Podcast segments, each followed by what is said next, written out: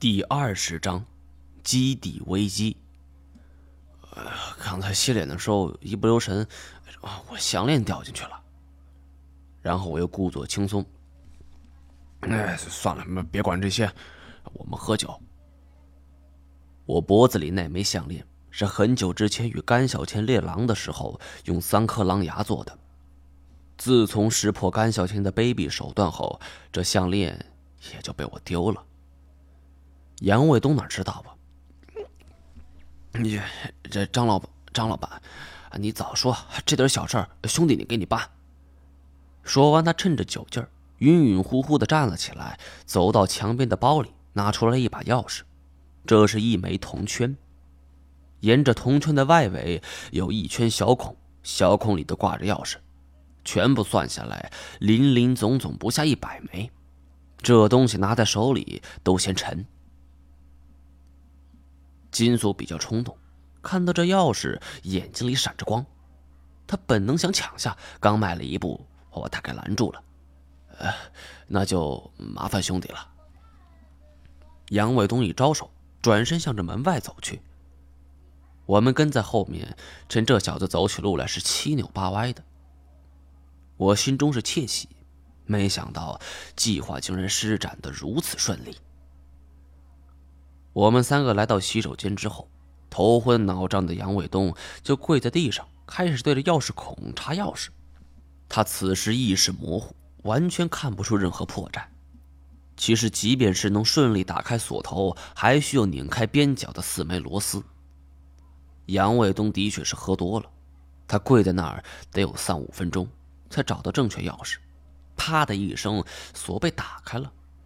这时，杨卫东也坚持不住，头一歪，就开始呼呼大睡。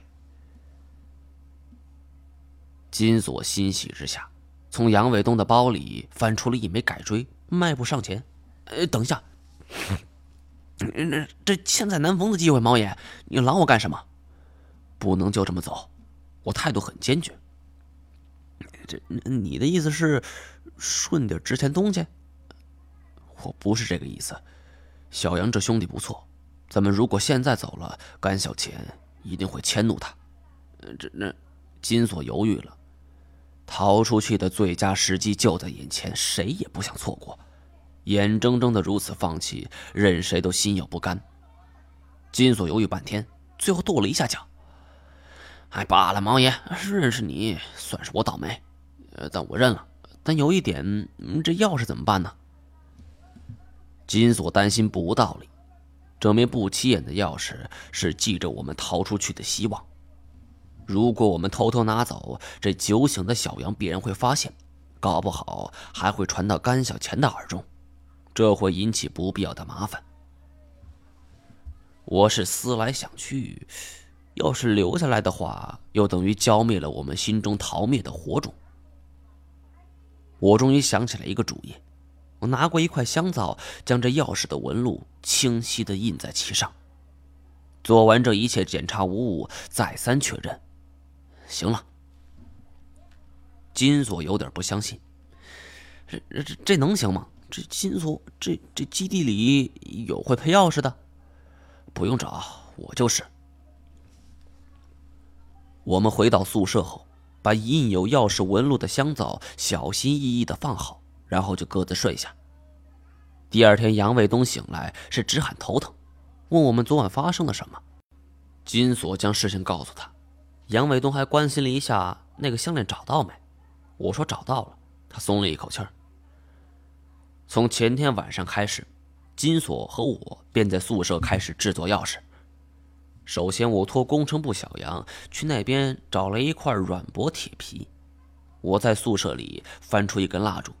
点燃蜡烛后，将这蜡油滴在香皂上，而随着蜡油凝固，一个完整的钥匙雏形就完成了。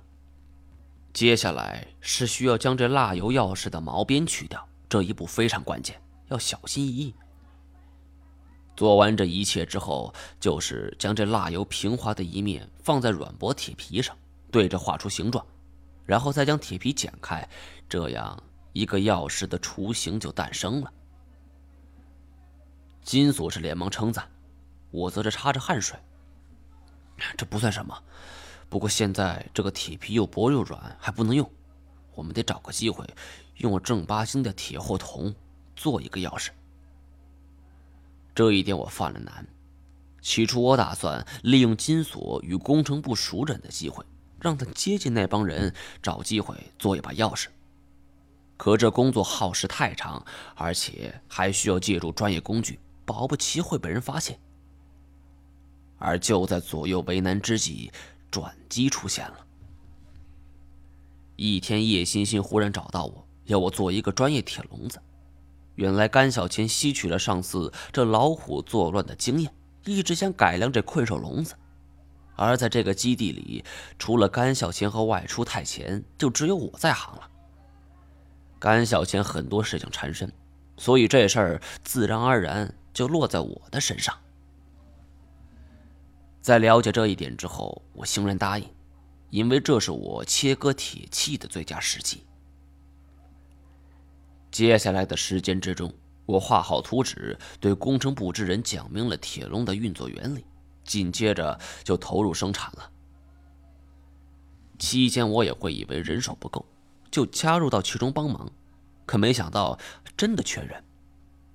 在众人嘈杂的环境之中，我花费了将近一个星期的时间，制作完成了一把钥匙，一枚承载着生的希望的钥匙。见到我掌心的钥匙，金锁已经快哭出来了。我也担心夜长梦多，所以决定今晚就行动。我和金锁收拾好了一路所需的棉衣和补给，然后就悄悄离开宿舍。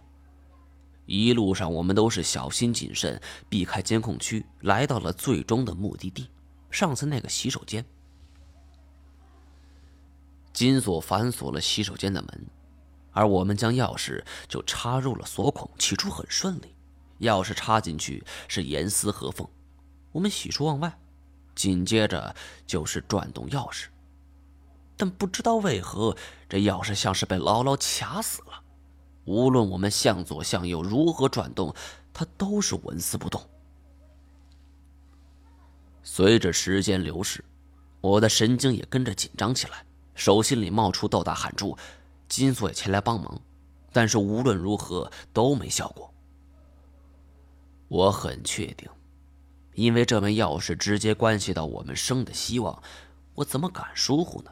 金锁说：“我是不是印错了？”但我说不可能，而且在此之前我也检查过不止一次，要不然今晚也不会贸然行动。我不甘心呢，从金锁手里接过钥匙，是紧接着扭动，可不料这时候传来了嘈杂的脚步声，紧接着响起许多人呼喝的声音。我是一下就接近了崩溃的边缘，难道被发现了？我使出了一个眼神，金锁跑到门后，掀起门板的玻璃，就往后观瞧。好像不是冲咱们来的，他们往三区走了。这话像是一句定心丸，既然不是冲我们来的，我就安慰自己，稳着，一定能够成功。呃，毛爷，呃，他们来了。我也不敢怠慢，手上加劲儿，恨不得把钥匙快掰断了。金锁急忙放下布帘，蹲低身子，紧靠着门。很快，门外就响起了转动锁把的声音，咔咔响动，像是一颗颗子弹击打着我的心脏。门外有人喊：“奇怪，这门怎么锁了？我里面有人吗？”紧接着，我就看着布门里面出现了一个清晰的人影，而咔嚓一声轻响，锁开了。我激动的呼吸加速，却仍然不敢轻动，更不敢发出任何声响。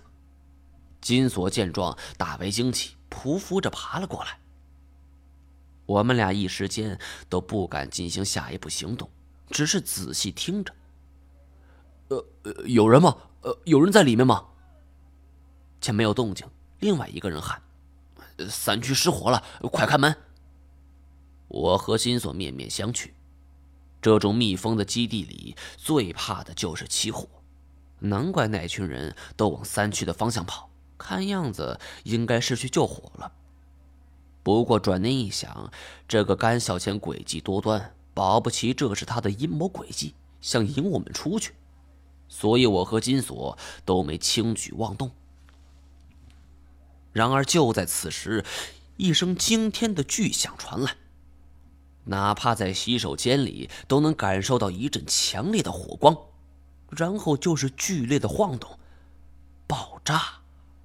我突然想起来，第三区存放着不少炸山的火药，火灾已经引起爆炸。门外两人见状也是惊慌失措。老王，别管了，再不走来不及了。金锁说话的声音已经开始颤抖了。我推了一把，快愣着干什么？卸螺丝！我俩手忙脚乱，拿出剪刀拧动螺丝。第三区存放着多少炸药，我不清楚。但就从那爆炸威力来看，着实不小。这恐怕分量足以夷平白霞。这钢筋网不知多久没打开过，这螺丝已经锈掉了。我的手指都磨出了鲜血，才勉强转动了一颗。此时，第二声爆炸传来，外面充斥着人们惊恐的喊声。经过了十多分钟努力，我终于拧下两颗螺丝。金锁不知什么情况，一颗螺丝都没动。我担心时间来不及，你在门后看情况，随时警示。说完，我就抢过了剪刀。